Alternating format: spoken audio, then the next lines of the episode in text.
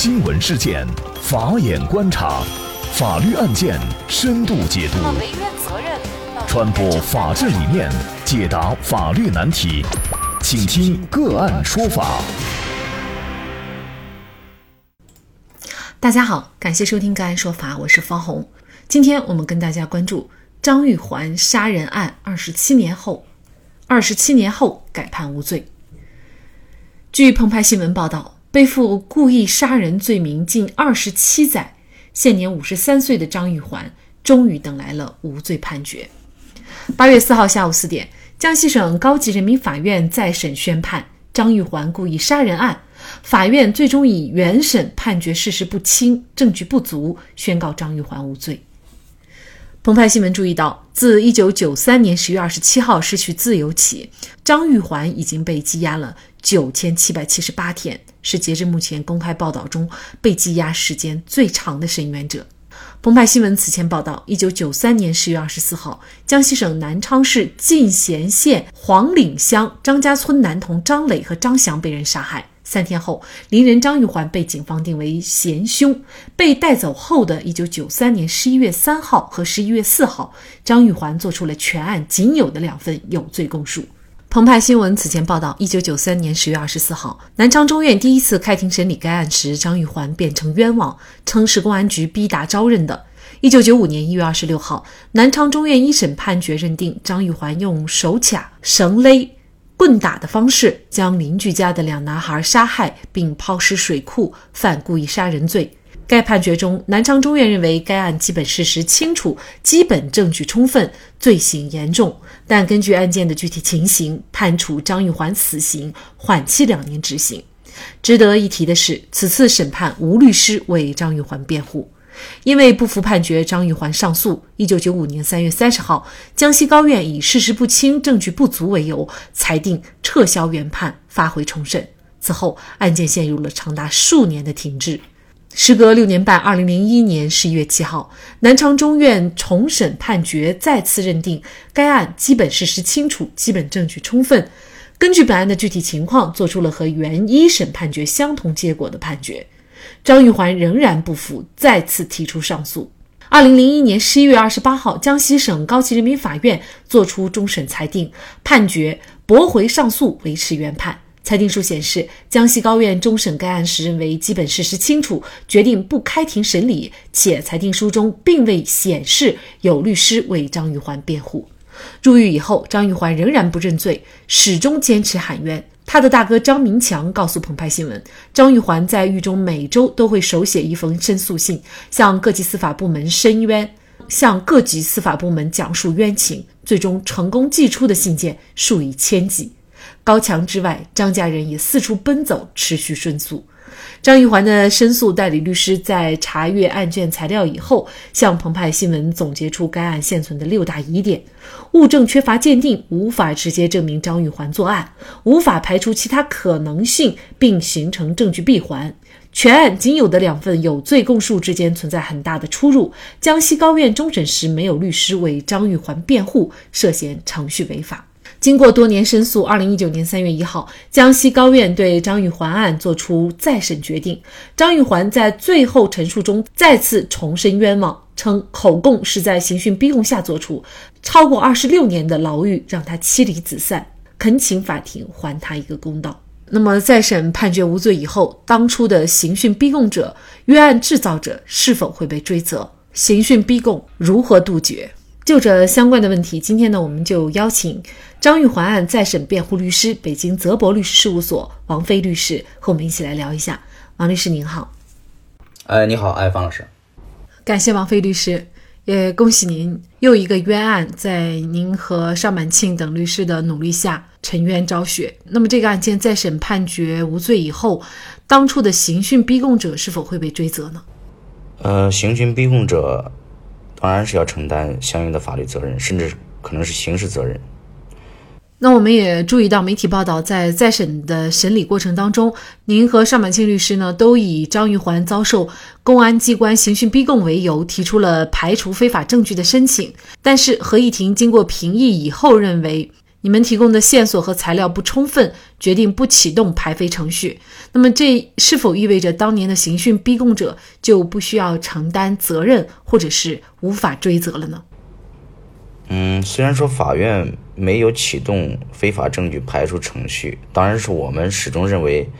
呃，这个案件的情况是足以启动排除非法证据的程序，并且应当进行调查。那么，呃，如果呃，作为检察机关无法提供足以证明收集证据合法性的证据，那么，呃，本案中张玉环的两份有罪供述应当排除。呃，但是这个案子确实非常遗憾，这个江西高院呃没有最终没有启动非法证据排除程序。那么这也并不意味着，呃，法院不启动这个排非程序，并不意味着。这个刑讯逼供就是不存在的。那么从我个人来说，我认为，呃，一个事情只要你做了，是永远就抹不去，那么就一定有办法来追究这个作恶者的相应的责任。呃，所以说我我不认为这个江西高院这个再审判决没有启动非法证据排除程序，就不能对当年的刑讯逼供的人，呃，来追责。啊，我始终认为，呃，是应当啊，并且是能够，呃，对刑讯逼供者就是就去追责的，啊，就像我们之前代理的廖海军案，那么廖海军案当年的刑讯逼供所导致冤案的这个侦查人员，呃，已经被监察委立案调查，并且被判处了这个刑讯逼供罪。应该说，除了公安机关以外，法院在只有口供的情况下判案，并且其重审超时，在被告人可能被判死刑的情况下，也没有为他指定辩护律师。那么，相关的责任方的追责如何可以启动？又应该承担怎样的责任呢？呃，那么对于法院来说，在死刑案件中没有指定辩护人，这肯定是一个重大的，呃，对于审判人员肯定是一个重大的失责失职。呃，这样的失职导致一个错案的发生，呃，我认为是应当承担相应的责任，呃，那么甚至有可能会被追究玩忽职守罪的一个刑事责任。那么媒体报道，尚满清律师表示要提出七百万的国家赔偿，那么这个数额会得到法院的支持吗？呃，国家赔偿的问题，呃，因为因为这个张玉环没有正式的委托我们来代理这个国家赔偿的一个程序。呃，虽然说他有这样的一个意愿，呃，但是呢，这个具体的金额实际上，啊，我们还没有最终的一个确定，啊，可能尚律师提出的只是一个初步的一个想法，呃，但是这样一个国家赔偿的一个具体的金额，可能还有待于进一步的一个确定，啊。尽管此案发生在二十六年前，但是并不意味着二十六年后的今天就没有冤假错案，而造成冤假错案的根源，多数都在于刑讯逼供。即便是在当下，刑讯逼供也仍然存在。那么，您认为如何杜绝刑讯逼供呢？呃，我认为杜绝刑讯逼供，首先应该有相应的制度保障，比如说，呃，这个律师在场权，在就是在侦查人员讯问过程中，呃，应当赋予律师的在场权，那么律师可以及时的制止一些非法取证行为。当然，这是一个制度方面的一个改进。呃，同时呢，我认为在呃，如果要杜绝刑讯逼供，呃，我认为依据现有的制度也是可以有操作的空间。比如说，在发现任何的刑讯逼供的行为以后，应当对刑讯者进行严厉的追责。呃，那么也就是说，让他的违法行为付出惨重的代价。那么在这样的情况下，我认为。呃，应该可以逐步的减少，甚至是杜绝刑讯逼供。那么现在的问题就是说，我们对刑讯者过于宽容，追责不力，那么导致这个刑讯逼供它的违法的呃这个成本过低，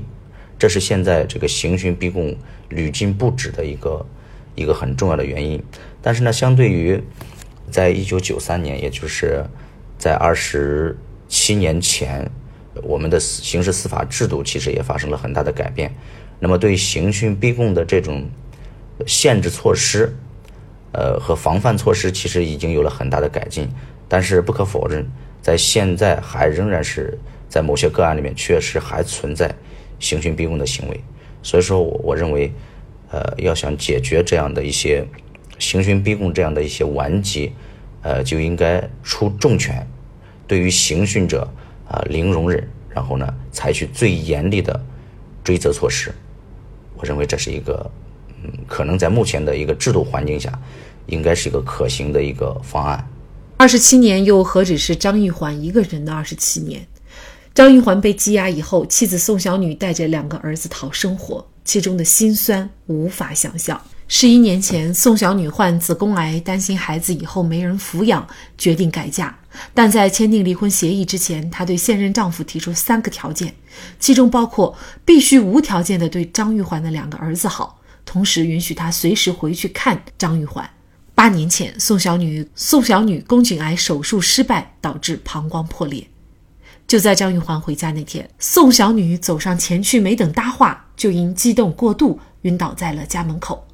本应该属于团聚的夜晚，宋小女在两个儿子的陪同下被抬上了幺二零急救车。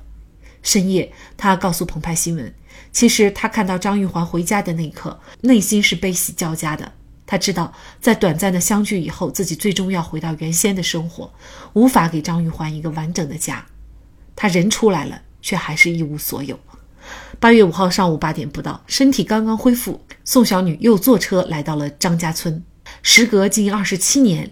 两人再次紧握双手。宋小女告诉张玉环，她从一九九三年起就欠自己一个拥抱，一直欠到了一九九九年嫁给现在的老公。而张玉环的大儿子也因此饱受歧视，早早当家，从来没有去看过服刑的张玉环。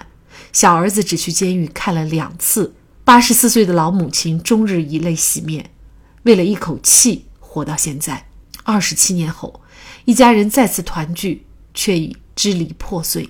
一个家庭三代人的遭遇，如果不能对当年的刑讯逼供者、违反程序审理的法官、冤案制造者进行追责，那么冤案平反的意义在哪？